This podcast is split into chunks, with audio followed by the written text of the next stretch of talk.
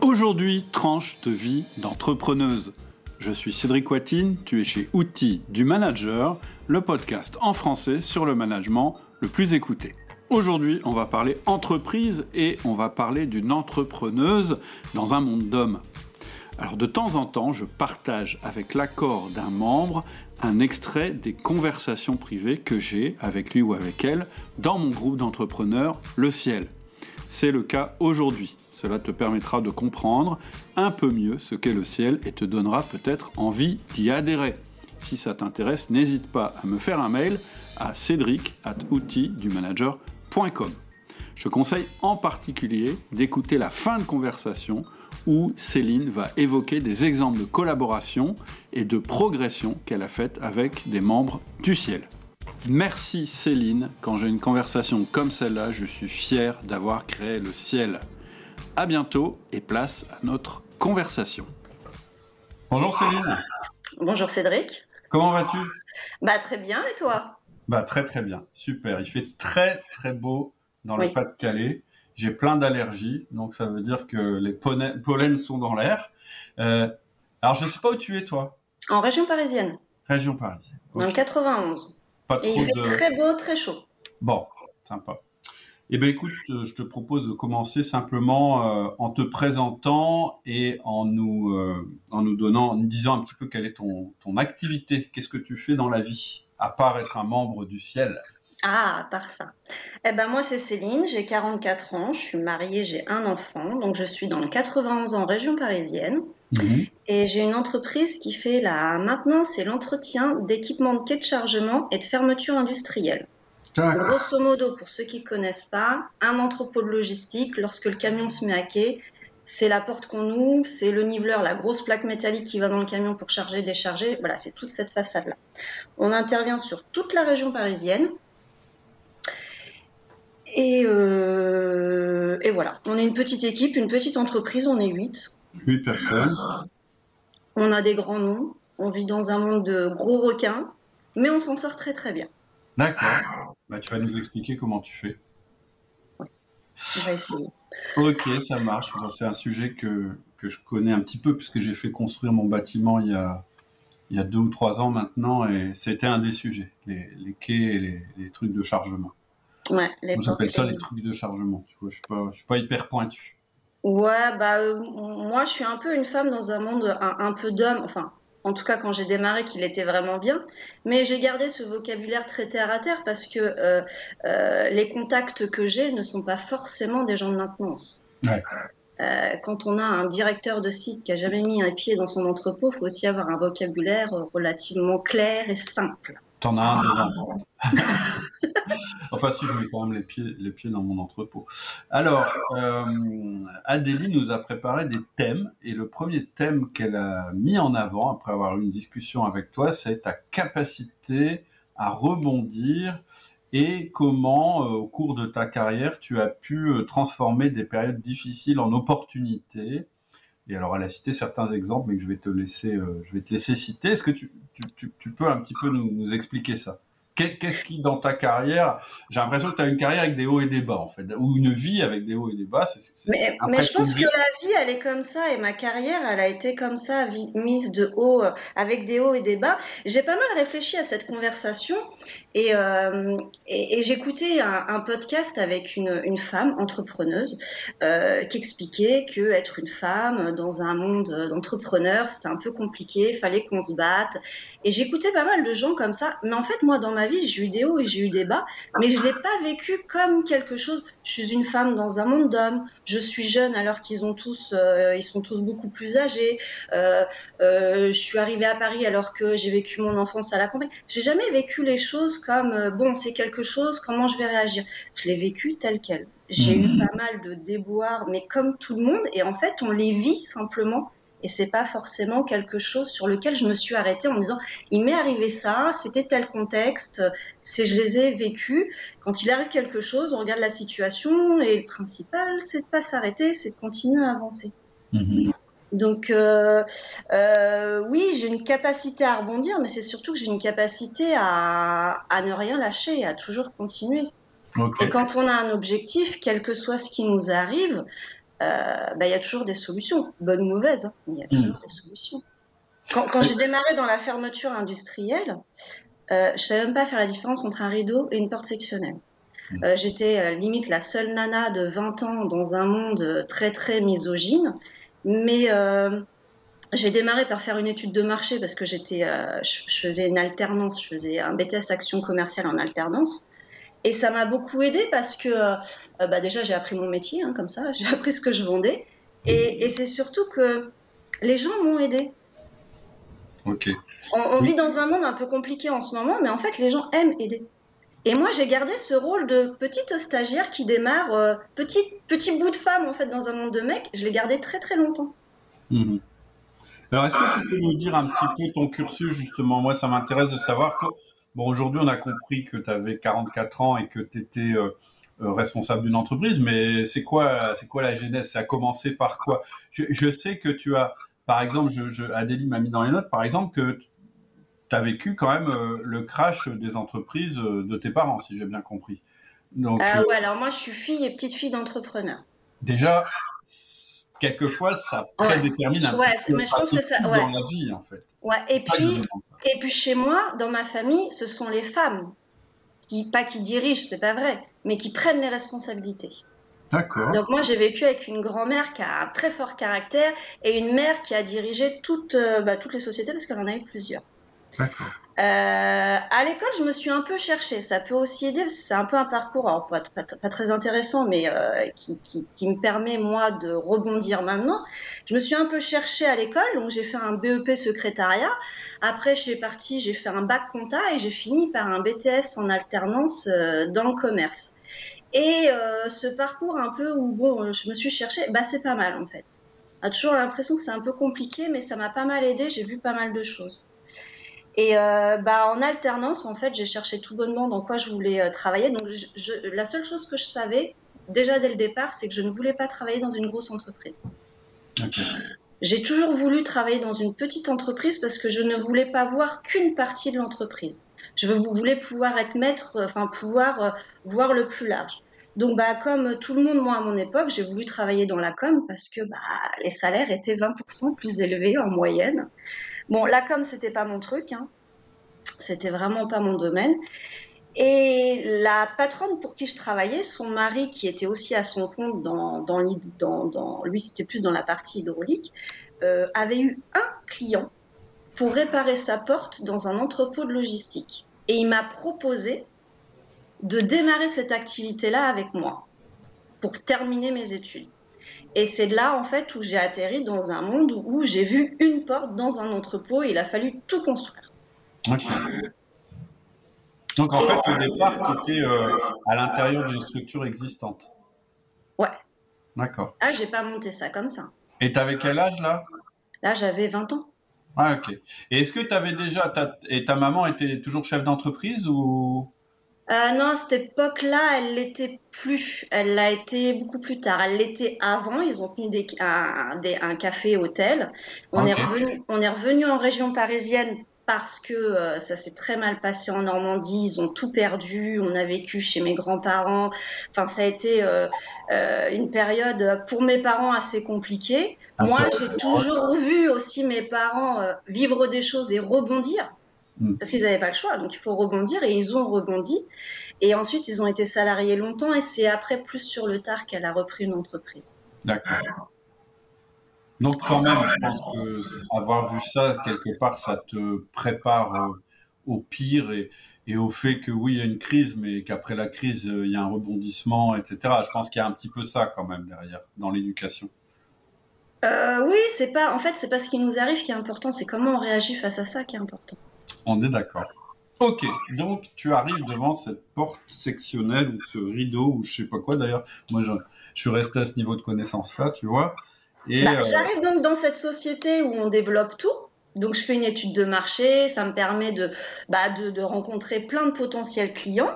Euh, bah, là où on aurait pu croire que c'était compliqué d'être une, euh, une, petite, une petite jeune fille de, de 20 ans qui s'y connaît pas dans un monde un peu technique, bah, moi j'ai rencontré des gens euh, super. Je me souviens que j'avais été à Gare au Nord. Gare au Nord, c'est une zone qui est un peu dure. Euh, faire du porte-à-porte, c'est un peu compliqué. Hein.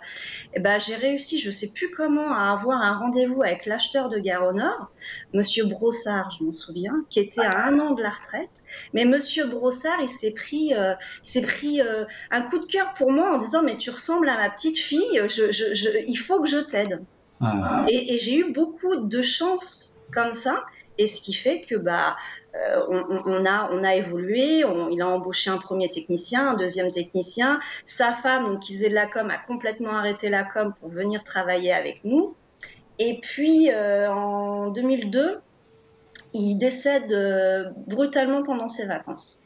Waouh et euh, bah là, j'ai perdu mon mentor. J'ai perdu celui qui m'a tout appris. Ça a été très dur parce que j'étais très proche d'eux. J'étais, alors on se vous voyait encore parce qu'il y avait encore la barrière. Euh, c'était mon, mon patron, mais avec euh, sa femme Cathy, c'était mon ami plus qu'autre chose. Mes parents venaient manger chez eux. Enfin, c'était vraiment très proche. Donc ça a été une période assez difficile. Donc avec Cathy, on a essayé de tenir l'entreprise. Il y avait 12 techniciens quand même. Ah tenir l'entreprise euh, tant bien que mal, mais c'est là où on apprend que diriger une entreprise, en fait, c'est un métier. Mhm. C'est l'entreprise, elle a beau tourner très bien, mais c'est quand même un sacré métier. Donc bon là. Et, ça, c'était en 2002 alors. Ouais, c'était ça devait être 2002, ouais, quelque chose comme ça. Et là, s'en est suivi euh, trois ans bah, de galère, hein, pas de vacances, pas de week-end, euh, on fait comme on peut. Et, et là, en fait, c'était la période où j'ai travaillé mais un nombre d'heures incalculable, mais j'ai brassé du vent. En fait, concrètement, j'ai brassé énormément de vent. Quand on n'y connaît rien, euh, c'est compliqué et c'est surtout que quand on dit oh là là, euh, tu rentres à 17h, t'as rien fait de ta journée, euh, non en fait, c'est pas la quantité de travail qui est importante, c'est la qualité de travail. Moi là, pendant cette période-là, j'ai énormément travaillé mais bon, c'est pas très constructif. Donc à la fin, euh, Cathy a décidé de vendre. Je pense que c'était la meilleure solution. Euh, on n'a pas forcément vendu à la bonne personne, malheureusement. Euh, donc là, la vente d'une entreprise exactement comme nous. Nous, on était dans le 95 à l'origine, donc le nord de la région parisienne. Et on a vendu à une entreprise dans le 91, donc le sud de la région parisienne, qui avait à peu près le même profil que nous, la même taille, le, à peu près le même chiffre d'affaires, euh, qui avait de bien meilleures marges que nous. Hein. Ce, patron, lui, était, avait beaucoup plus d'expérience. donc il nous rachète. Euh, bon, trois mois, quatre mois après, je suis la seule qui reste. Bon, je, détiens quand même 90% de la clientèle. Hein. Ah commercialement. Donc euh, bon, je suis quand même une pièce maîtresse de l'entreprise. Donc je reste. Euh, donc bah échec tout de même, mais bon, c'est là quand même où je rencontre mon mari, mon mari qui est un de ses techniciens. Euh, donc six mois après, bah, je déménage dans le sud parce que six mois lever à 5 heures du mat, rentrer à 21 h j'ai beau être jeune, il y a un moment, c'est plus possible. Et puis début 2018, non, 2008. Euh, ça faisait déjà à peu près ouais, un peu plus de six mois que, que, que ce, patron-là avait décidé de nous lâcher un peu l'entreprise et de faire autre chose. D'accord. Euh, c'est-à-dire l'ensemble de la nouvelle entreprise. Voilà, l'ensemble de la nouvelle entreprise, euh, ça tournait bien. Euh, bon, j'avais commencé à vraiment mettre le pied dans la gestion, du coup, je faisais les banques, je me coupais vraiment un petit peu de tout. Donc, il avait décidé un petit peu de nous laisser, nous laisser un petit peu les rênes. Donc, moi, je m'occupais de tout ce qui était gestion commerciale. Et euh, Philippe, le meilleur ami de mon mari à l'époque, qui était le plus ancien des techniciens, lui s'occupait de la partie technique. Et puis 2008, bah, c'était euh, quand même une petite, enfin c'était quand même une belle crise économique. Ça a commencé à être un petit peu compliqué. Et puis, euh, pour la faire courte, il est arrivé un matin en disant euh, les impôts me sont tombés dessus, il me faut 30 000 balles. Et surtout, elle a dit oui, sauf que là, à un moment, c'est un peu compliqué. Le chiffre, il est un petit peu en train de descendre. Et là, s'en est suivi pendant six mois une guerre avec les techniciens. Donc il a fini par nous licencier euh, tous les trois, donc les trois personnes entre guillemets les plus importantes de l'entreprise qui faisaient tourner l'entreprise. Et puis on s'est retrouvé au chômage et on s'est dit bah, qu'est-ce qu'on fait? Et puis bah, comme on savait pas faire grand chose d'autre, euh, mon mari et Philippe ont décidé de monter l'entreprise.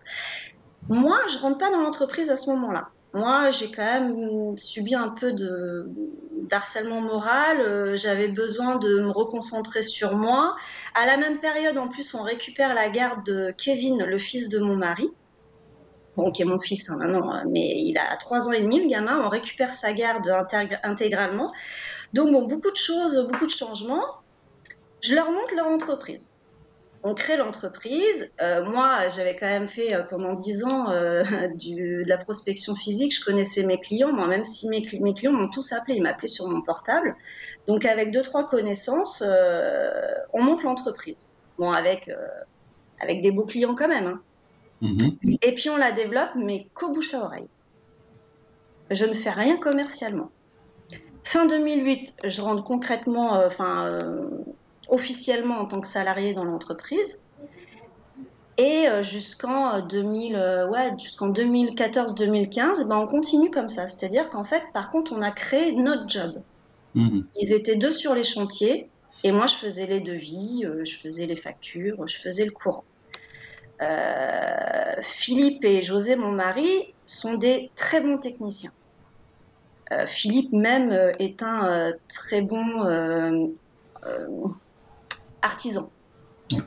Mais c'est pas, ils n'avaient pas pour vocation de monter une société en fait. Donc dès que j'avais des propositions de développer un petit peu, non, c'était pas possible. On gère pas le personnel, c'est chiant.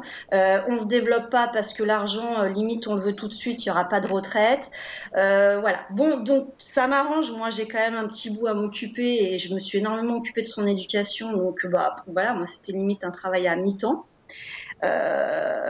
Par contre, niveau challenge, pas, pas super intéressant quoi, sur le coup. Hein. Voilà. J'ai fait mon job. Il y a quand même un danger euh, dans ce genre de structure, hein, j'en parle dans la formation euh, Business Accelerator, c'est que s'il arrive quelque chose à un, à une des personnes, il n'y a plus de business. Quoi. Eh ben en 2015, euh, bon, nous on apprend un petit peu avant. mon mari tombe malade. Mon mari il a été greffé d'un rein.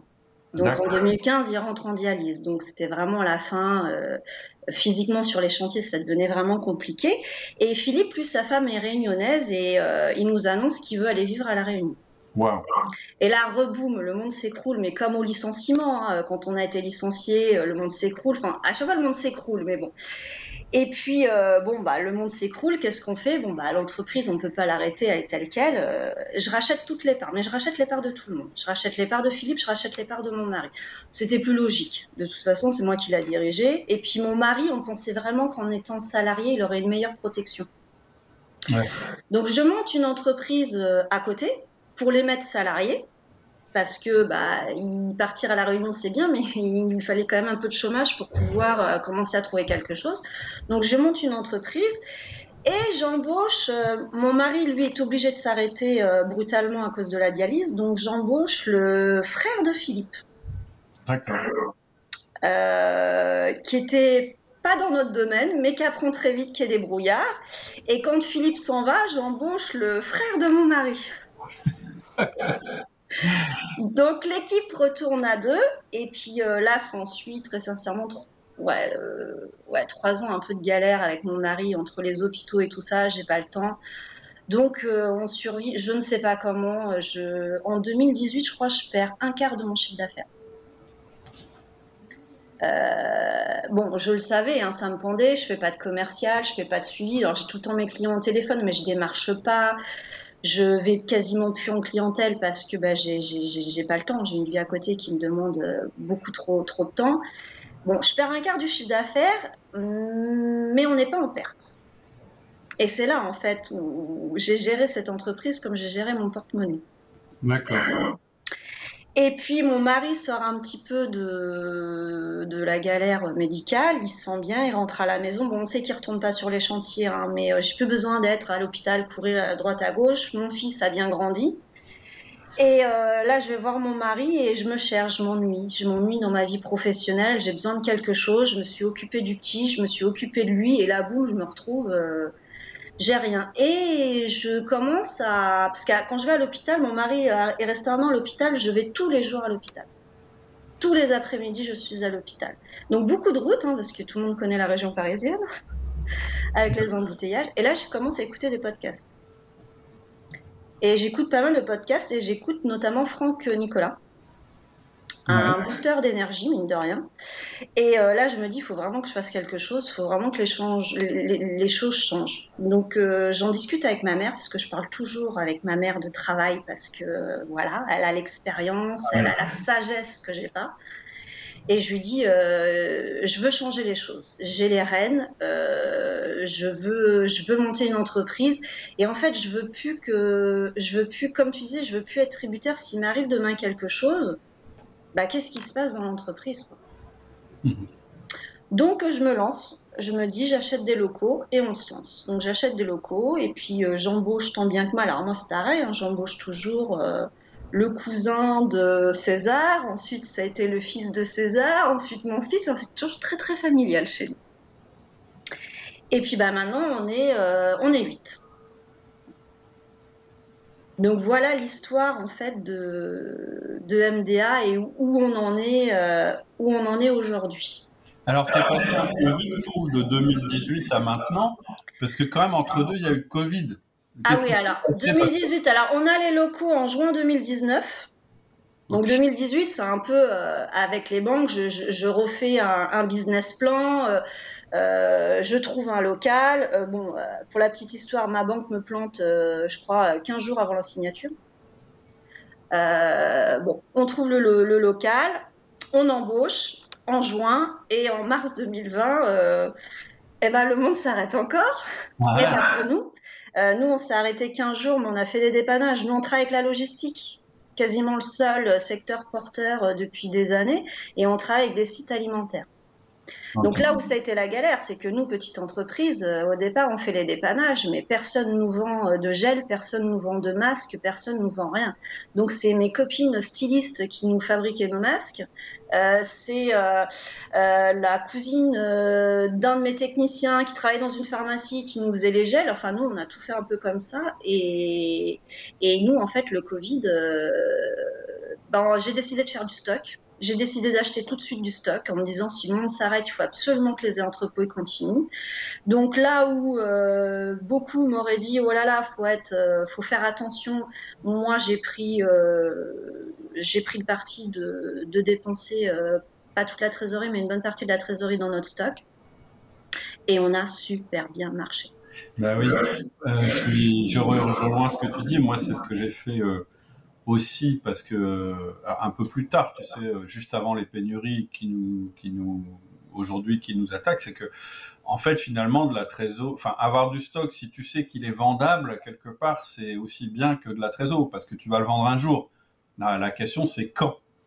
Mais en cas de crise, ça te donne un tel avantage par rapport à ceux qui n'ont pas de stock, c'est là que tu fais en général exploser ton business, que tes clients te sont reconnaissants, etc., etc. C'est ce qu'on appelle la redondance. On, va te dire financièrement, non, euh, gardez votre argent. Enfin, on va te faire des trucs, des analyses comme ça, très euh, optimisatrices sur l'entreprise, etc. Et toi, entrepreneur qui connais bien ton marché, tu vas dire, mais non, on est en période de risque, donc, comme on dit, je fais du gras parce que le, arrive. Le risque paye. Mm. On a monté l'entreprise en 2008, pas le, risque calculé, mais mm. euh, c'est quand même les meilleures opportunités. Moi, je trouve qu'elles arrivent toujours dans des moments un petit peu. Euh, on a monté l'entreprise en 2008, on nous a dit mais vous faites quoi? Bah ouais, enfin ça a été la meilleure opportunité de notre vie parce que euh, parce que c'était une crise économique, donc bah, la plupart des concurrents ont fait un peu n'importe quoi et nous on s'est glissé dedans. Il ne faut mm. pas prendre tous les risques comme ça. Il faut tout doit être calculé. Mais le risque paye si tout est calculé.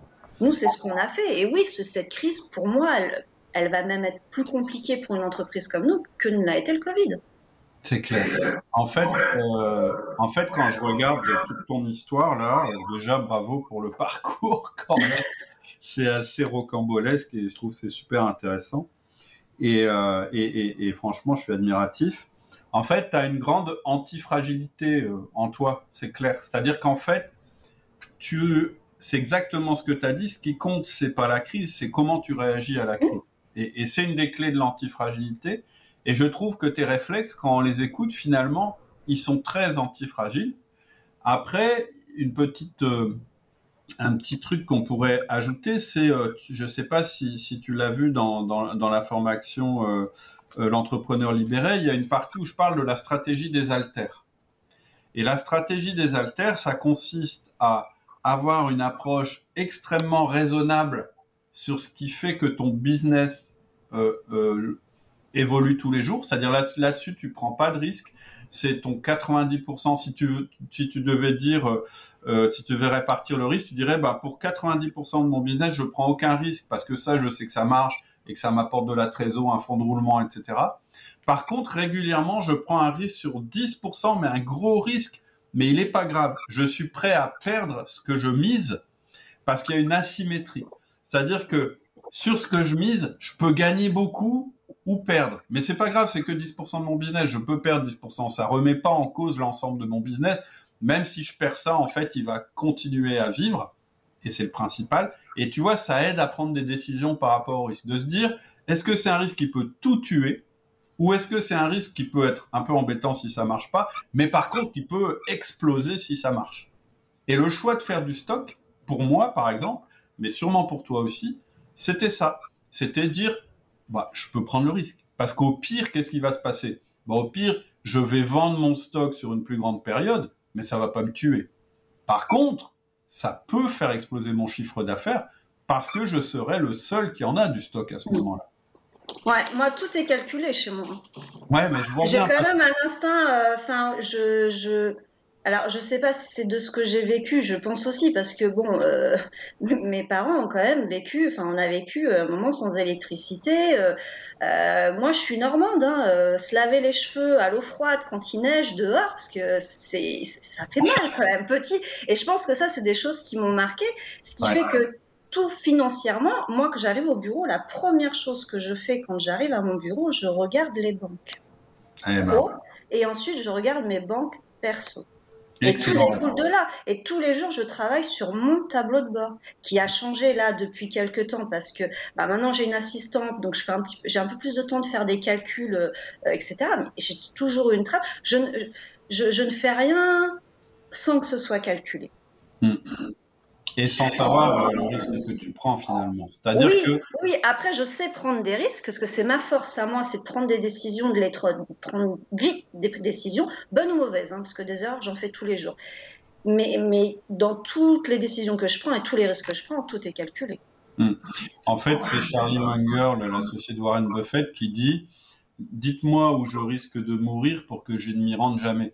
En fait, gérer un business, c'est un peu ça. C'est-à-dire que oui, tu prends des risques, mais tu prends jamais un risque qui peut tuer ton business. Tu prends un risque qui peut te rapporter. C'est un peu ça. Et je trouve que quand je t'écoute, en fait, tu as ce, cette espèce de recul qui te permet de prendre des risques. C'est-à-dire que tu regardes, bon, aujourd'hui, ça se passe comme ça, donc je peux, peux prendre ce risque. Ou à l'inverse, j'ai envie de prendre ce risque, mais qu'est-ce qui va se passer? Premier truc, tu me dis, moi, j'ai un tableau de bord hyper important, je regarde ma trésor, hyper important. C'est ce qui te tue ou mm. qui te fait vivre la trésor, y compris perso. C'est-à-dire que en tant qu'entrepreneur, tu as ça en plus, c'est que tu peux te dire, bon, au pire, je crame ma boîte, j'ai quand même autant de temps pour vivre, pour injecter dans la boîte ou pour vivre, etc. Mm. Donc, je me mets pas en risque perso euh, absolu. Et puis, tu as une autre truc qui est vachement importante, c'est que tu as des mentors. Et en fait, tu as dit j'ai perdu mon mentor, mais tu discutes avec ta mère. Mm. Et en fait, quelque part, ça aussi, ça permet euh, de relativiser les choses. C'est pas un mentor, il va pas forcément te dire ce que tu vas faire. Par contre, il va t'écouter raisonner.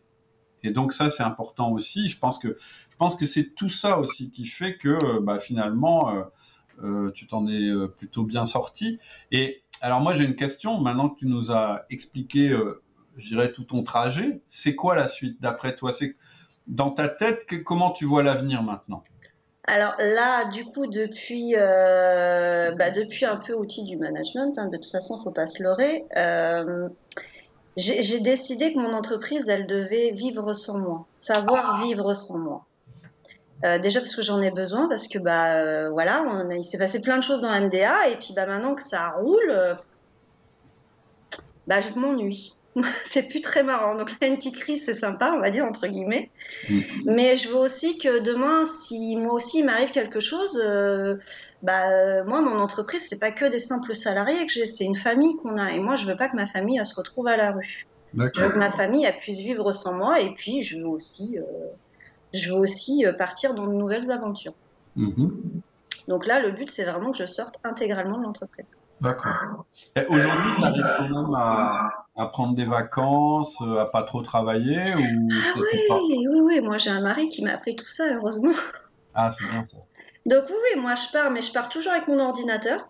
Mhm. Mais là, je pars, bon là, cette année, on part que trois semaines, mais sinon, je pars euh, cinq semaines en vacances. En été au Portugal, mon mari est portugais, mais je peux partir même deux mois. De toute façon, je, je serai toujours là. J'ai toujours l'ordinateur et j'aurai toujours le téléphone. Mais oui, j'ai appris, j'ai appris à prendre des vacances, j'ai appris à, j'ai appris à déléguer. C'est, le plus dur, ça, je crois. C'est bien. Alors, j'ai quand même une question. Euh, peut-être j'anticipe un petit peu, mais comment tu fais? Parce que moi, ce que j'ai euh, entendu, c'est que une de tes forces, c'est quand même le commerce. Ah. C'est-à-dire que euh, depuis le début, tu as commencé à faire du porte-à-porte à Gare au Nord, ce qui est quand même, ce qui est quand même un peu le baptême du feu, certainement. Et puis à chaque fois, tu dis non, mais là, je faisais pas tellement de commerce, donc j'ai perdu un quart de mon chiffre d'affaires. On, voit très bien que euh, cette composante est importante euh, à chaque fois dans tes entreprises et que souvent c'est toi qui t'en occupes. Et d'après ce que j'ai entendu, tu m'as dit aujourd'hui ta boîte c'est 8 personnes, c'est ça?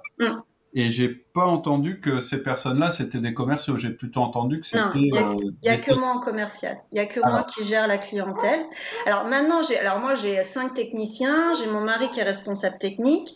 J'ai mon assistante, de, une assistante depuis un an et moi. C'est pour ça qu'on est. Moi, je me, je me compte, euh, je me compte dedans. Je, et ce que je vais, enfin, ce que je pense. Alors, pendant longtemps, je me suis dit, est-ce que je prends un commercial? Et en fait, bizarrement, moi, je suis vraiment un commercial dans l'âme. J'ai fait les études dedans, j'y suis, c'est mon métier que j'aime, etc.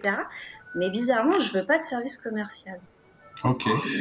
Je, alors au départ, je m'étais dit, je vais mettre mes, mes techniciens parce que c'est mes meilleurs commerciaux en fait. Eux, dès qu'ils font un dépannage, de toute façon, j'ai rien à faire. Le, boulot est déjà fait. Ça et certains gros gros concurrents, s'ils sont sur place, c'est bon. Comme ils font pas très très bien le travail, euh, on, arrive facilement à passer.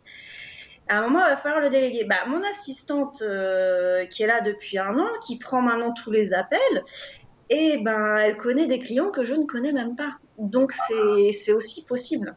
Après, quand je dis que je vais, ah, quand je dis que je veux, je veux lâcher MDA, je le lâcherai jamais entièrement. Hmm. Mais en effet, ne faire que cette partie qui m'intéresse. Parce que c'est clair, en fait, aujourd'hui, en fait, c'est vachement, enfin, je vais dire, entre guillemets, c'est vachement simple. En tout cas, c'est vachement simple à concevoir. Après, c'est hmm. moins simple à mettre en place. En fait, si tu veux faire ce que tu veux, as envie de faire, en fait, il faut que tu prépares ta boîte comme si tu allais la vendre. Sauf que tu vas pas la vendre, on est bien d'accord.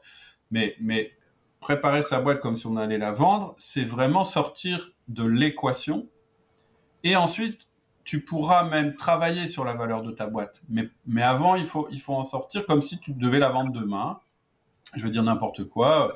Tout d'un coup, avec ton mari, vous avez envie de vous barrer et puis euh, passer euh, trois ans à l'étranger. Bon, euh, est-ce que tu gardes ta boîte ou tu la vends? Ça, c'est une question. Mais en tout cas, elle doit pouvoir fonctionner sans toi.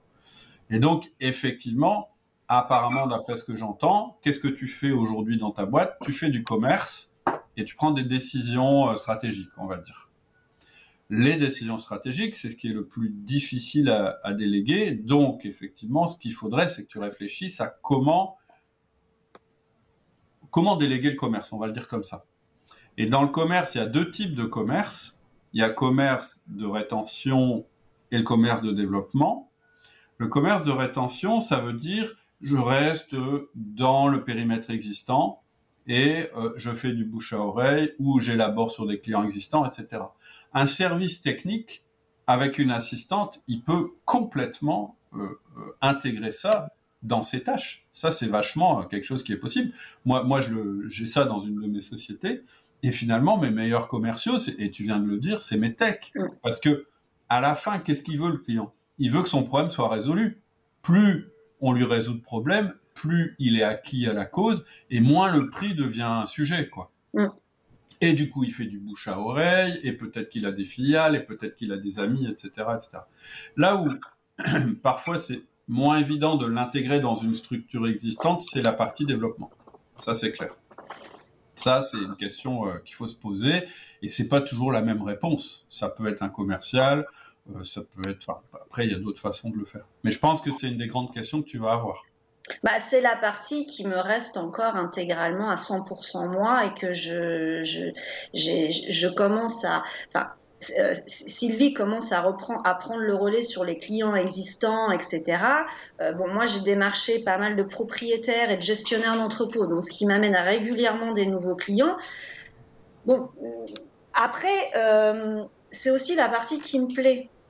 Et j'ai essayé de, de, de plus m'en occuper, mais c'est comme en vacances. Si j'ai pas mon ordinateur, moi je peux pas couper à 100%. C'est, on est tous différents. Moi, je, je vais pas dire que je vais travailler quand je pars en week-end, mais j'ai besoin de, de, suivre les mails, de suivre ce qui se passe. Bah, l'entreprise, même si je veux qu'elle soit autonome sans moi et que je veux faire d'autres choses à côté, je, je veux continuer quand même à avoir un pied dedans. Je veux pas euh, je, je, veux pas la vendre, je veux pas, je, veux quand même. Euh, le truc, c'est comme si tu devais la vendre. Voilà, comme si, parce que, parce que ça, me, ça me remet en question sur beaucoup de choses. Hmm. Et ça, c'est super intéressant. Hmm. Moi, j'ai tout rechangé, j'ai tout restructuré dans l'entreprise parce que, euh, en, suivant ta formation, bah, je prends poste par poste et je, je, recommence tout, je remets, je remets tout en cause. Hmm. Et ça, c'est génial, je trouve. Hmm. Oui, un jour, tu auras envie de plus parce qu'un jour, tu vas dire et si je rajoutais une autre entreprise? Ou si c'était moi qui achetais l'entreprise euh, concurrente maintenant Ou si, ou si, ou si. Et en fait, c'est à ça que ça te prépare en fait de, de, gérer ton entreprise comme si tu devais la vendre demain. C'est d'avoir du temps pour pouvoir euh, te construire un nouveau challenge si tu as envie ou pas, mais en tout cas d'avoir le choix. Ce choix, il est vraiment très, très, très intéressant. Et puis il y a plein de choses à explorer. Hein. Il y a des manières de développer euh, le commerce qui sont même euh, sur Internet. Qui, enfin, je veux dire, il y, a, quand même beaucoup de pistes aujourd'hui pour euh, améliorer le commercial sans être complètement hmm. dépendant d'un commercial, hein, par exemple. Alors, et j'ai vu qu'avec Ali, vous aviez parlé de, de... alors peut-être on va le prendre dans l'ordre. Si on devait après après cette discussion euh, se dire qu'est-ce que ça veut dire en fait pour toi d'être femme, mère et entrepreneur dans l'âme, dans un monde d'hommes? Tu nous as donné des, exemples, mais en synthèse, qu'est-ce que ça change dans ton, quotidien? Qu'est-ce que ça change dans les valeurs de l'entreprise? Et euh, tu vois, est-ce que tu peux nous parler de ça? Le fait que tu sois une femme. Tu nous as dit, bah moi, pour moi, je me suis jamais considéré j'ai jamais considéré ça comme un handicap finalement. Non, ça a été une force parce que comme j'étais une femme, donc automatiquement je n'y connaissais rien, hein, donc les gens m'aidaient. Ouais. Et, un client qui aide, eh ben c'est un client qui suit, c'est un client qui devient fidèle. Voilà, il faut toujours laisser nos clients nous Voilà, donc c'est un peu, euh, si tu veux, moi j'en ai fait une force à chaque fois. Après, euh, j'étais une femme euh, entrepreneur, mais j'étais aussi mère, et j'étais aussi mère à une période où j'avais besoin de temps. Mm. Et, j'avais pas encore les parts, donc bah, j'ai laissé flotter cette entreprise parce que ça m'arrangeait. Donc oui, ça change en fait dans les décisions et dans la vision des choses. Mm. À l'époque où Kevin était petit, bah, ma vision c'était euh, voilà, j'ai besoin d'un salaire à la fin du mois. On, va tous créer notre salaire et, et, vivre correctement. Et pour le moment, on s'arrête là. Et puis bah c'est après en fait quand euh, j'ai plus de d'enfants à charge et de mari entre guillemets à charge que là bah voilà ma vision était différente et mes choix étaient différents. Mmh. Après être une femme dans un monde d'hommes euh, mon grand-père était chauffeur poids lourd. Euh, moi, j'ai toujours vécu. Enfin, j'ai essayé la com et la com. Après, c'est la com, ça me ressemble pas. Je me sentais pas bien. Fallait être bien habillé, fallait être maquillé, euh, fallait. Euh, c'était pas mon truc. Euh, moi, je suis arrivée dans les portes. voilà, j'étais en jean avec des caterpillars, mais voilà, c'était mon élément. Donc, c'est pour moi, c'est pas quelque chose d'insurmontable. Ça a été naturel. Et oui, j'ai fait du neuf et le fait d'avoir été une femme, mais moi je comprends même pas que les chefs de chantier soient encore des hommes. Mettez mhm. des femmes partout sur les chantiers. Nous, on n'a jamais loué ne serait-ce qu'une nacelle ou qu'un chariot ou quoi que ce soit. Euh, mhm. J'arrivais sur les chantiers, je demandais à un tel, à un tel, à un tel. J'ai fait un gigot sur mon deuxième chantier, j'avais 21 ans. Mhm. non, non, mais je pense effectivement que c'est un gros avantage et que c'est en train de changer quand même. Moi, je vois bah, dans la logistique, maintenant, il y a énormément de femmes. Et ça, c'est super. Vraiment super. Et qui commencent à être à la direction. Et moi, je à gérer des entrepôts et tout. Et ça, c'est génial. Oui, oui, je suis d'accord. Beaucoup de conscience professionnelle, beaucoup euh, de, de, de, de, volonté de développer, mais en même temps euh, de sécuriser les gens. Euh, voilà, tout ça, c'est. Même si on nous dit qu'aujourd'hui, il n'y a plus de différence entre les genres. Moi, je trouve quand même que quand j'embauche une femme, c'est pas comme j'embauche un homme, et, mais ça veut pas dire que je veux pas embaucher de femme. Bien au contraire. Je trouve qu'il y a beaucoup à gagner, en plus à mixer les équipes d'une manière générale. Alors, il y a un autre truc aussi, moi, une question qui me vient, euh, qui n'a rien à voir d'ailleurs, au fait que tu sois une femme ou pas, d'ailleurs, je pense, c'est quand même que t'embauches quand même vachement euh, au feeling, et non seulement au feeling, mais en plus dans ton cercle familial et dans ton cercle d'amis et dans le cercle d'amis de la famille ou de la famille des amis. Et, c'est pas bien du tout. Ouais, mais est-ce que c'est vrai ce que tu dis? Parce que ça, ça c'est sûrement ce qu'on t'a dit. On t'a dit, bah, c'est pas bien de le faire, mais finalement, en vrai. Ah non, je l'ai vécu. J'ai viré mon beau-frère. Ça a été super compliqué. Hein. Ouais. Donc euh, non, non, je l'ai vécu. Euh, c'est, euh, je pense que tout ce qu'on dit, c'est vrai. avoir des associés, enfin moi, je suis toute seule, je suis pas prête d'en avoir. C'est rien n'est facile. Après, nous, on est une entreprise familiale et je crois que inconsciemment, j'ai voulu la créer comme ça. Moi, je suis sur la liste des écoles des enfants de mes salariés. S'il y a besoin, c'est moi qui vais les chercher à l'école. Mais j'ai besoin de, de, travailler avec des gens en qui j'ai confiance. Mm. Et j'ai besoin que ce soit voilà une proximité. Après, c'est vrai que quand on grossit, bon, le cercle d'amis et le cercle euh, familial commence à se restreindre. Et puis c'est pas bon du tout. De toute façon, il faut aussi du sang neuf entre guillemets, des, des gens qui n'ont mhm. rien à voir. Mais euh, chez nous, quand on, on fait rentrer un quelqu'un chez nous, le problème c'est que il y a les compétences, il y a la personnalité de la personne, c'est une chose, mais il faut qu'elle rentre dans notre moule. Mhm. Et ça, c'est super compliqué pour quelqu'un de l'extérieur. Alors, tu vois, euh, il y a un outil, je sais pas si tu l'as déjà utilisé, qui s'appelle euh, Culture Match. Parce qu'en fait, ce dont tu me parles, c'est pas les compétences, ce dont tu me parles, ce sont les valeurs. Les valeurs de l'entreprise qui sont beaucoup plus importantes. Voilà, et je suis d'accord, euh, surtout dans voilà dans ta taille d'entreprise, et surtout si tu dois commencer à recruter en dehors du cercle. Bah, c'est ce qu'on a commencé à faire là. Ouais. Et donc vraiment, vraiment, vraiment, il faut que tu aies déterminé les valeurs. Mais euh, les valeurs, c'est pas juste, ouais, il faut être familial. Tu vois, parce que si tu dis ça. C'est trop vague. Parce qu'en fait, si tu dis ça, en réalité, moi, je vais comprendre quelque chose d'autre que ce que mm. tu as voulu dire. Et donc, les valeurs, elles doivent être vraiment euh, tirées des comportements. Par mm. exemple, tout à l'heure, tu m'as dit, par exemple, moi, je suis sur la liste. Et euh, si jamais faut aller chercher le petit à l'école parce que le père il est retenu sur le chantier ou je sais pas quoi, je vais le faire. Bah tu vois, ça, c'est un comportement, c'est pas une valeur. Mm. Et donc, c'est en partant des comportements que tu trouves bien que tu vas construire tes valeurs. Enfin, moi, je crois beaucoup à ça. C'est-à-dire, c'est, tu dis, bon, bah, dans mes salariés, qui, selon moi, est vraiment, euh, lui, c'est, euh, ou elle, c'est vraiment la personne qui, j'en voudrais 10 des comme ça, quoi, si je devais recruter. Mais il faut pas s'arrêter là. Après, il faut se dire, c'est quoi les comportements, la liste de comportements que j'apprécie chez cette personne?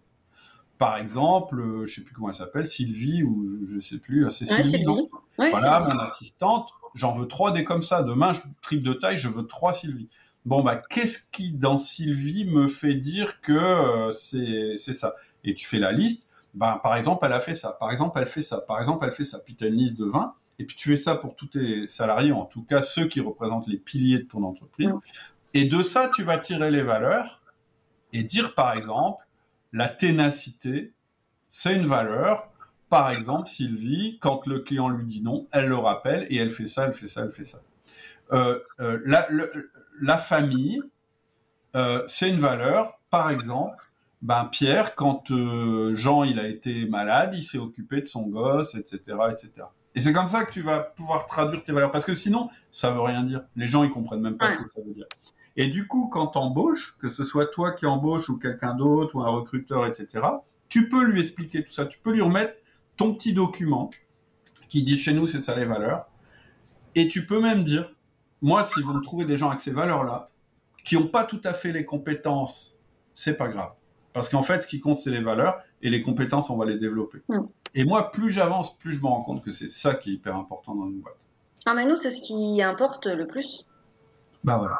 Tu vois, as tout dit. Parce que des, compétences, ça s'acquiert. Avec l'expérience, euh, on est là pour leur montrer, il n'y a pas de problème. Bah, à partir du moment où toi, tu es une entreprise qui accepte ça, tu as d'autres boîtes où les valeurs, par exemple, ça va être la rapidité et euh, où on va appeler ça l'excès. Par exemple, tu es une boîte, c'est l'excellence. C'est-à-dire que nous, on recrute que des talents qui sont dix fois meilleurs que nous.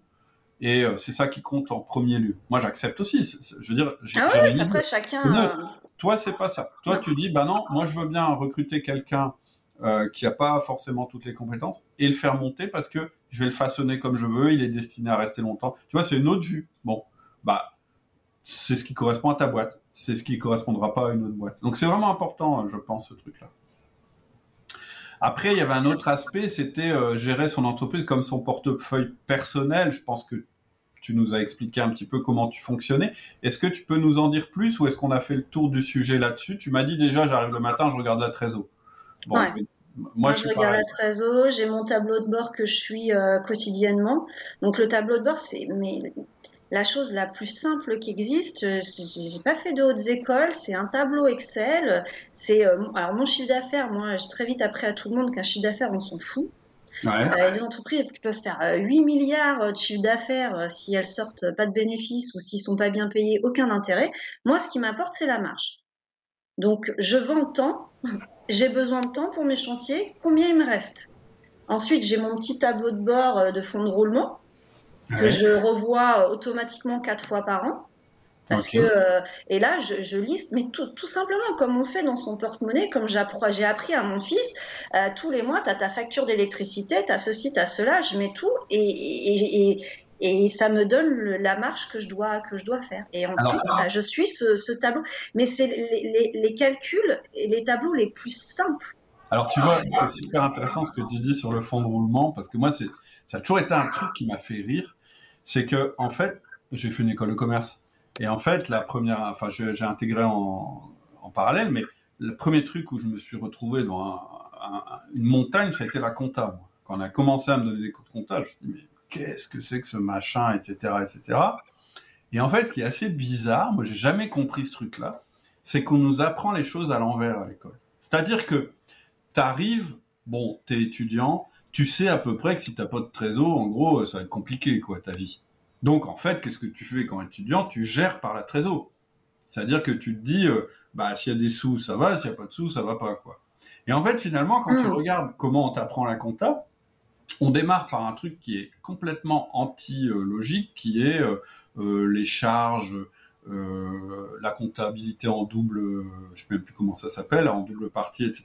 Et à la fin, une fois qu'on t'a bien expliqué tout ça, on te dit, et à la fin, ce qui est important, c'est la trésor, donc il y a un BFR, euh, donc il y a un fonds de roulement, un machin, un truc, un bidule. C'est absurde. On devrait faire l'inverse. Ce qu'on comprend tout de suite quand on arrive dans une école de commerce, en fait, c'est le plus important. C'est que c'est avec la trésor qu'on vit, que si on n'a plus d'argent, on est pauvre, etc., etc. Et on devrait inverser et aller vers la compta ensuite, parce que les deux sont importants. Et moi, je dis toujours aux dirigeants, mais c'est bien votre compte de résultat. Hein. C'est bien de voir que la société euh, en bas, euh, c'est positif, etc. Sauf qu'il y a plein de choses qui vous empêchent de voir que votre trésorerie va mal. Pourquoi vous commencez pas par votre trésor? Parce que c'est quand même ça qui va dire si vous vivez ou si vous vivez pas. Votre oui, puis on, apprend très vite à faire ce qu'on veut d'un bilan. Hein. Oui, c'est ça, exactement. Donc, euh, après, pour ce qui est de l'école, moi, j'ai pas fait de hautes écoles, mais moi, j'étais un peu en guerre avec mon école euh, en alternance action commerciale. C'était la guerre parce que euh, moi, je comprenais pas la relation entre leurs cours et ce que je vivais moi en entreprise. C'est souvent Quand je leur posais des questions, ils étaient incapables de me répondre. Hmm. Et, et ce serait peut-être bien que dans les écoles, il y ait un petit peu plus de chefs d'entreprise ou de travailleurs, de gens qui ont réellement travaillé. Hmm. Parce que euh, moi, j'ai fait qu'action cours en BTS et je, ouais, c'était la guerre avec mes avec mes directeurs, enfin avec les profs et le directeur, parce que ouais, enfin j'ai, enfin ouais, j'ai pas, euh, j'arrivais pas à calquer ce que j'apprenais à la réalité. C'est deux choses différentes. Ce que tu dis en fait, c'est vrai aussi au niveau du management. Le nombre de personnes qui me disent, moi j'ai fait, pas moi y compris d'ailleurs, qui ai fait une grande école, prestigieuse machin bidule, puis en fait quand je me retrouve avec une équipe à gérer, euh, bah, je commence par quoi? Qu'est-ce que je dois faire? C'est quoi les erreurs à pas faire? Enfin les trucs vraiment euh, de, de, de base quoi. Et si on avait un peu plus ça, je veux dire, euh, euh, déjà, les entreprises se porteraient mieux et, les gens dans les entreprises aussi. Alors moi, le management, c'était la dernière chose que je voulais faire. Ouais, bah, je voulais bien faire tous les postes dans une société, même technicien, hein, mais je voulais pas m'occuper du personnel. Et aujourd'hui, qu'est-ce que tu fais? Et, Mais aujourd'hui, je sais ce que c'est en fait. Grâce à, tes podcasts, j'ai appris et c'est là où je me suis dit, mais bingo, en fait, j'embauche. Ben ouais, Ça a été le déclencheur en disant, mais en fait, c'est un réel métier. Il faut juste. J'avais pas la bonne vision. Hmm. Eh ben, c'est bien que tu l'aies maintenant, je trouve, parce que c'est aussi, de toute façon, le management, c'est ton levier du début jusqu'à la fin de ta carrière. Donc c'est important quand même de comprendre comment ça fonctionne. Ça ne veut pas dire que c'est toi qui dois manager tout le temps quelqu'un. Un jour, tu embaucheras un manager, mais tu embaucheras le bon manager.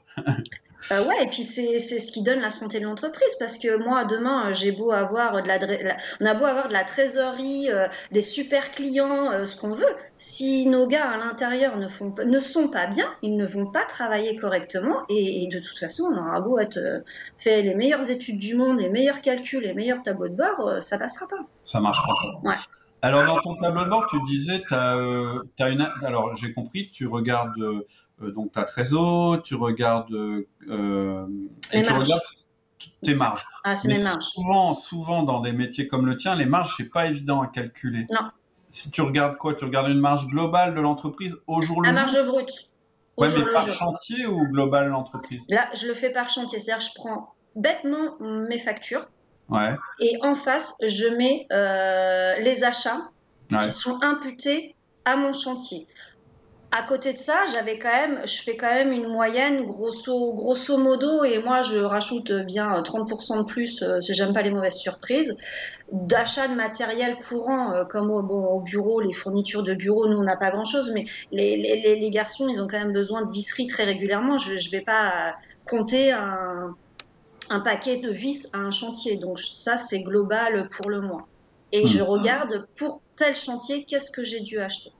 Hmm. Et en fait, ça, en fait, ça te donne une espèce, par exemple, si tu es en dessous de X%, ça veut dire que ton chantier a tension et quand tu es au-dessus, tu es, large. Bah, de, ce squelette-là, on découle beaucoup parce que si mes marges ne sont pas atteintes, bah faut regarder. Il faut regarder si on n'a pas fait assez de chiffre d'affaires. Peut-être donc c'est qu'on avait un planning un petit peu euh, euh, trop, pas assez de chantier, donc pas assez de commandes. Si on en a trop, là euh, concrètement, 2000. moi, mes, mon bilan il est de juillet à juin. Mmh. moi, 2019, juillet 2019 à juin 2020, on a explosé au niveau du chiffre. En revanche, les marges, euh, elles, elles n'ont pas explosé. Hein. Elles, elles ah. ont. Euh, mais du coup, ça, ça me permet, parce qu'on regarde le chiffre d'affaires, il a explosé, euh, cuculectus azo, on est dans un monde, c'est merveilleux. Non, en fait, pas du tout. Les marges, elles diminuent, il faut qu'on regarde. Qu'est-ce qui se mhm. passe? Et il manque un élément dans, ta marge, c'est la main d'œuvre. Comment tu fais avec la main d'œuvre Parce que bah, chantier, je pense que le premier poste c'est la main d'œuvre. Ah bah oui, oui, nous, 70% de notre marge, c'est dans les salaires. Bah, je prends tout le monde, je mets les salaires avec les marges, et boum, ça fait partie de mon fonds de roulement, donc ça fait partie de combien j'ai besoin de marge pour vivre. Ah ok, d'accord. C'est pour ça que c'est ma marge qui est importante. Tu vas détailler, en fait, ta marge en haut, elle va être par chantier, ça va te donner une marge par chantier, qui va te donner une marge générale, et tout ça, ça doit couvrir euh, par mois, c'est un tableau par mois, par mois en moyenne, entre les salaires, les le loyer, euh, l'électricité, parce que tout y va, hein, vraiment tout y va. Mmh. Euh, J'essaye vraiment de mettre le maximum de choses et de le gonfler. Et euh, bah, si le mois, ma marge allait bien, je suis tranquille. Le jour où c'est pas bien, bah, qu'est-ce qu'on fait? Et deux fois par an, je donne des primes. Et deux fois par an, j'ai besoin de mes tableaux à savoir qu'est-ce que je fais. Parce mmh. que euh, moi, j'ai pas pour vocation euh, d'être multimilliardaire, je, m'en fiche, je veux que tout le monde vive bien.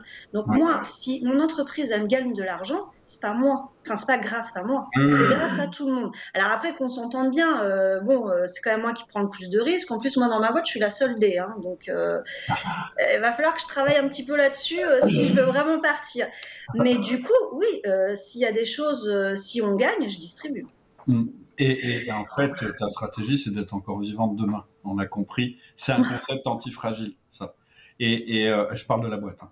Et euh, alors moi, il y a quand même un truc. Euh, voilà. Puis après, sur les tableaux de bord, je pense qu'on sera bon. Il y a quand même un truc, c'est comment tu mesures un chantier qui dérape, mais en termes de main d'œuvre. C'est-à-dire, on avait prévu d'intervenir une journée et ça n'en finit pas et on doit retourner, etc., etc. Est-ce que dans ton tableau de bord, tu es capable de, de, voir ça. Parce que si tu n'affectes pas euh, ta main-d'œuvre par chantier, tu ne le verras pas, ça.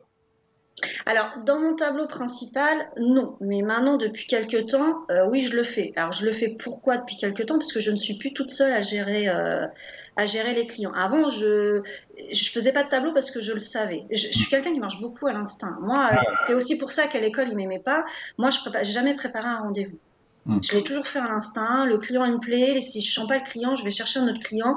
Et, et, en fait, comme je suis tous les chantiers, ce sont mes bébés, ce sont mes clients, euh, je le savais d'office. Maintenant, oui, Sylvie, elle, elle a un tableau par semaine où on met le nombre de main-d'œuvre qu'on a calculé, le réel, et, euh, et, on regarde la marge. Ça, c'est hyper important. Et elle, c'est à la semaine. Parce que c'est un des trucs qui peut, euh, qui peut tuer une boîte. Quand tu as 70% de tes charges qui sont de la main-d'œuvre, il euh, faut regarder les taux d'occupation des gens et surtout de pas se planter, euh, pas faire déraper un chantier, parce que là, tu peux carrément perdre de l'argent sur un chantier. Ah, mais moi, ça a été concrètement le problème que j'ai eu là. Euh, j'ai mon chiffre qui a explosé et mes marges qui ont diminué. Très concrètement, une grande partie, hein, il n'y a pas que ça, mais une grande partie, c'est tous les chantiers où on a dû y aller deux, trois fois parce que, bah, parce qu'en fait, moi, mes gars étaient tellement débordés, parce que c'est ce qui s'est passé aussi, c'est qu'ils ont fait beaucoup d'erreurs. nous aussi, on a fait beaucoup d'erreurs au niveau du planning et tout cumuler, y retourner, y retourner, surtout maintenant quand on voit euh, les prix du gasoil. Euh, ah ouais, mais très concrètement, hein, ça coûte très très cher. Hein. Ça, c'est un truc hyper important. Alors moi, j'appelle ça le repeat, le taux de repeat, c'est-à-dire euh, tu devais aller pour une intervention, puis en fait le mec arrive, il n'a pas les bonnes pièces, ou finalement ça se passe, et il doit revenir. Avant, ça coûtait déjà cher, mais aujourd'hui, ça coûte encore plus cher, parce que c'est ce que tu dis, le gasoil, etc., les, les les matières qu'on n'avait pas prévues, etc. etc. Mais c'est aussi là où il faut savoir prendre des décisions drastiques. C'est-à-dire que moi, par exemple, pour une réparation de porte, euh, à un moment, euh, s'il faut y aller 15 fois, euh, tant pis, j'achète la... Enfin, je dis ça grossièrement, tant pis, j'achète la porte, je perds temps, ok, mais j'arrête l'hémorragie. Et tu libères ton technicien. Ah oui, oui, oui. En fait, ton technicien, il est goulot, parce qu'aujourd'hui, ton chiffre d'affaires, il est en croissance, et que finalement t'as pas assez de tech par rapport à ta croissance et donc donc c'est ton boulot. Je pense que l'analyse, je sais pas si tu as fait le live de l'analyse processus avec Laurie. Ah si, on a commencé. Ouais. oui, c'était celui de la semaine dernière ou il y a 15 jours. Ouais, c'est ça. Ouais. Et, ben voilà, Laurie, typiquement, c'est un gars qui travaille sur ces sujets-là, tu vois, repérer en fait euh, le goulot d'étranglement dans, ta dans, dans, ta structure. Et quelquefois, on peut être amené à conseiller un client vas-y mollo sur les prises de nouveaux chantiers parce que finalement ça te génère plein d'incidents en fait dans ta mmh. chaîne mmh. et en fait tu gagnes pas d'argent. Ça peut être ça, ça veut pas dire qu'il faut dire ça à chaque fois. Mais, mais, moi ça fait partie de mon travail maintenant. C'est clair. Mon travail maintenant, il n'est plus de faire l'opérationnel, il n'est plus de faire les devis, il n'est plus de faire le planning ni quoi que ce soit. Mon travail à moi, c'est de soulever, de, de mettre le doigt là où ça ne va pas ou là où on peut s'améliorer. C'est clair, ça c'est clair. Et ça, ça devient et c'est assez passionnant hein, d'ailleurs. Ouais, c'est assez passionnant, mais c'est essentiel. Une entreprise, elle peut pas. Euh, euh, enfin, c'est ouais, enfin c'est des indicateurs. On est obligé de la regarder. Enfin, pour moi, je sais pas comment une entreprise, je sais pas comment elle tient si on regarde pas ces indicateurs-là. Bah, en fait, une entreprise, c'est un système, c'est une machine. Et donc, toi, une fois que tu as réussi à avoir du recul et à la regarder de l'extérieur, tu te dis ah mais il faut régler ce truc-là un peu mieux, ah mais il faut régler mm. ça. C'est mm. assez passionnant. Moi je trouve. C'est euh, comme tu dis, c'est ton bébé. Tu utilises ce terme. Ouais, mais moi ce que ce que, ce que j'aime, et c'est pour ça que je veux. Je veux aussi euh, me dégager du temps pour faire autre chose. Moi, ce que j'aime très concrètement, c'est défaire et refaire. Ouais. Ou améliorer. Voilà. Par contre, euh, j'aime trouver les, le problème, j'aime trouver la solution à la mise en place, par contre, aïe, moi, je veux déjà partir sur autre chose. Moi, c'est un peu là mon problème aujourd'hui, c'est que je, m'ennuie très très vite et il faut que je passe très vite à autre chose. Mais c'est super passionnant. Et après, il y a un autre truc qui est assez passionnant, quand même, je te le dis en passant, c'est quand c'est même plus toi qui résous. C'est-à-dire quand c'est une personne ou plusieurs personnes de ton entreprise qui viennent te voir en disant, on pourrait faire ça. Et encore mieux, on a fait ça. Et alors là, toi, tu es carrément à l'extérieur, tu regardes ton truc et tu te dis, mais en plus, ce sont les éléments euh, mm. de l'équipe qui font que l'entreprise continue à progresser.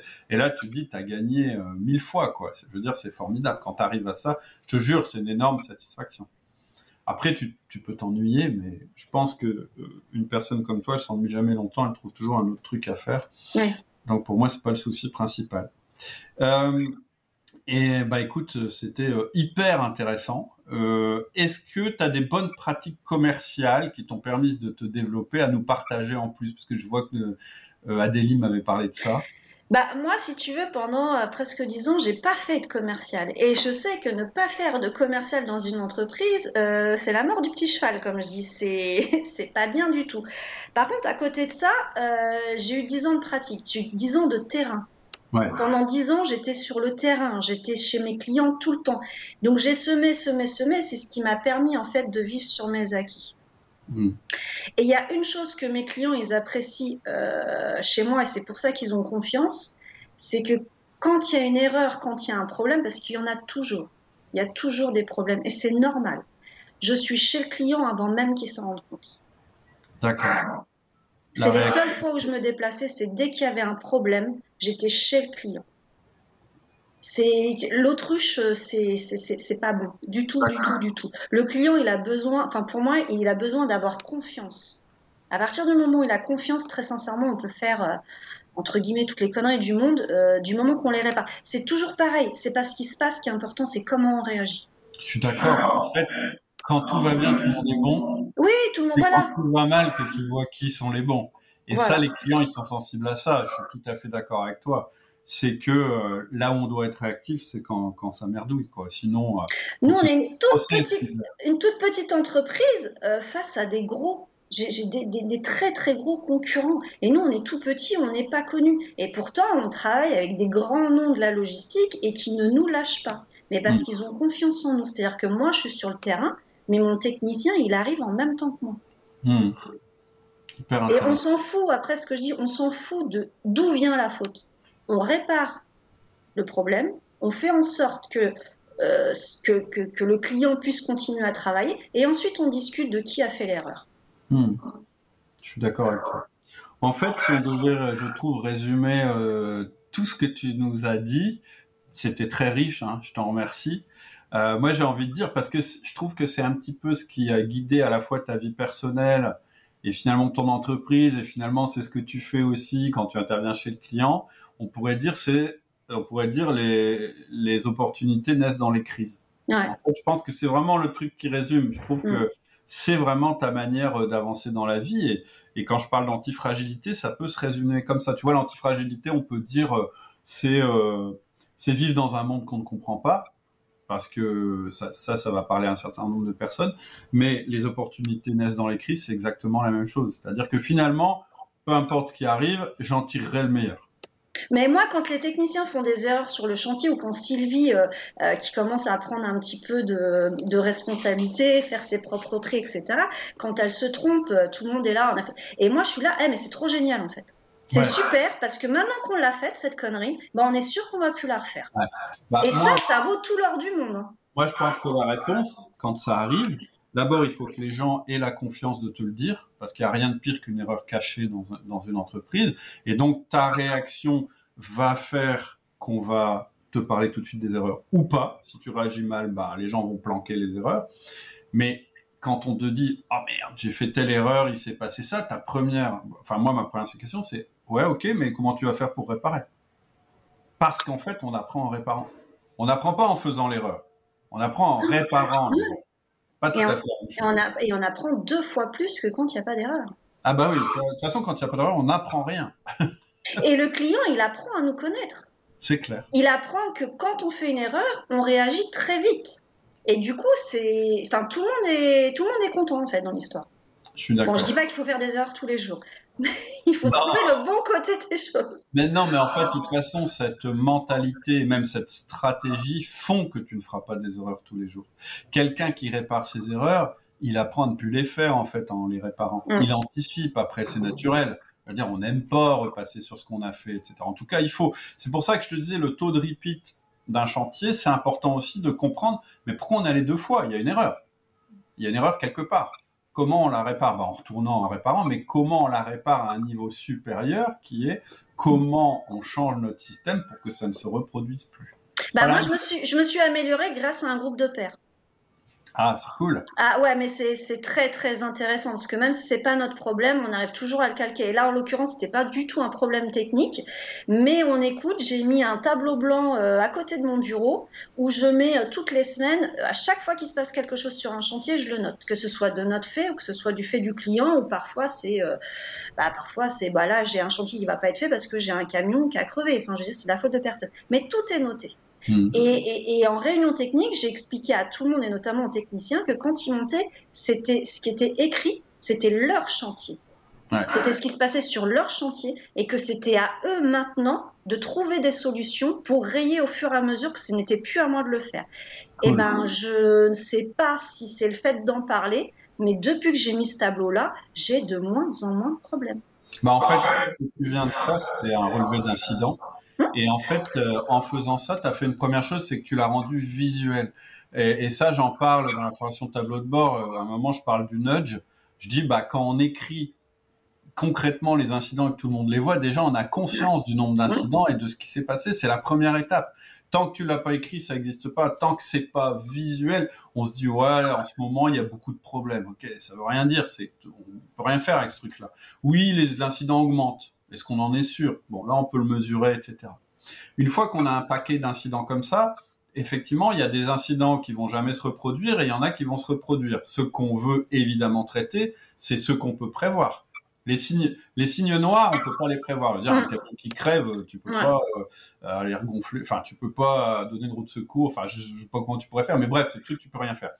Et donc là, c'est intéressant de faire ce qu'on appelle une route cause analysis, c'est-à-dire dire c'est quoi la la raison de cet incident, la raison source de cet incident, tu vois, de remonter à c'est quoi Faire des, tu sais, quand tu as 100 incidents, c'est impossible à traiter. Par non, faire des catégories, ouais. Par contre, tu as 100 incidents, mais il y en a 80 qui appartiennent à la même catégorie. C'est-à-dire que si tu résous juste cette catégorie-là, tu résous 80% de tes incidents. Là, ça vaut le coup vraiment d'y mettre des moyens énormes. Mais je dirais, voilà, ça c'est après. Déjà, rien que le fait de répertorier les incidents dans vos business et les rendre visuels pour tout le monde, c'est ultra important. Parce que sinon, ils n'existent pas en vrai. Ils existent, mais personne ne les voit en fait, finalement. Ouais, puis moi, mes techniciens n'étaient pas du tout sensibles à ça parce qu'eux, ils sont sur leur chantier. Ils faisaient donc du coup beaucoup d'heures parce qu'il fallait tout le temps retourner euh, chez les clients. Et ils disaient, écoute, on fait beaucoup d'heures, on est fatigué et je comprends pas. Tu nous dis qu'en plus, euh, euh, les marges, c'est pas top. Mais tant que c'était pas marqué sur le tableau en disant, regarde concrètement, ce chantier-là, il s'est passé ça. Ah oui, oui, je me souviens. Mais mis bout à bout, voilà d'où vient le problème. Et ils ont besoin, eux, ils n'ont pas la même vision que nous. Eux, ils sont euh, dans l'opérationnel encore pire que nous. Ils sont sur le chantier et quittent pas le chantier. Donc ils, ne peuvent pas prendre d'auteur pour voir les choses. Et le tableau m'a servi, m'a servi à ça. Et nous, toutes les semaines avec Sylvie, on analyse toutes les, tous les incidents. Et à chaque réunion technique, on en fait tous les deux mois, on rappelle Mhm. On rappelle ce qui s'est passé, on rappelle ce qu'on a mis en place en face. Génial. Je trouve que c'est super et je suis hyper content que ça se soit venu. Alors, tu vois, ça c'est un exemple. Je, suis le créateur du ciel et finalement, euh, la bonne pratique que vous venez euh, de faire euh, naître, en fait, je ne suis pas intervenu à un seul moment. Moi, ça, j'adore. Tu vois, de me rendre compte qu'en fait, ça, c'est né de votre réflexion à vous. Je trouve ça, je trouve ça extraordinaire. Je préfère ça mille fois au fait que euh, moi je l'aurais, euh, tu vois, je, l'aurais euh, presque imposé ou dit. Je préfère quand ça émerge comme ça. Après, moi je rattache ça à des outils, mais on s'en fout. Finalement, ce qui compte, c'est la pratique que vous avez, quoi. C'est important. Ah ouais, non, puis ce, groupe de pairs, c'est live, c'est. Et ça, là, j'ai jamais fait de hautes écoles, mais je, pense très sincèrement que ça vaut toutes les hautes écoles qui puissent exister.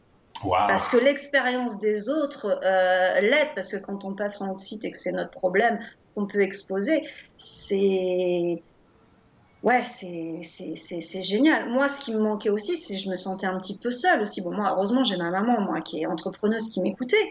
Mais le fait de savoir qu'on a tous plus ou moins les mêmes problèmes, bah, ça rassure quand même. Hein. Carrément, carrément. Et aussi le fait de pouvoir en parler sans que ça ait des conséquences. C'est-à-dire que on sait que ce qui se passe dans le ciel, ça sort pas, quoi on peut même avoir des problèmes vraiment on a déjà cette impression qu'on est le seul à l'avoir se dire bah non en fait il y a quelqu'un qui est déjà passé par là ou euh, qui a déjà eu un problème similaire mais en plus de pouvoir en parler sans que sans être jugé quoi finalement c'est mm. hyper important sinon on fait pas quoi puis on se nourrit des problèmes, entre guillemets, enfin des problématiques des autres. Hmm.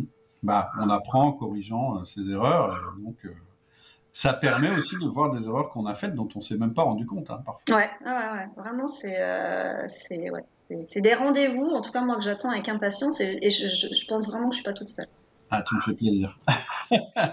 ok, bon, en tout cas, Céline, je te remercie infiniment euh, pour, euh, bah, pour cette conversation. C'était euh, vraiment génial. C'est vraiment le genre de conversation que j'adore. Et puis, bah, on se dit à bientôt. Hein. On va se retrouver.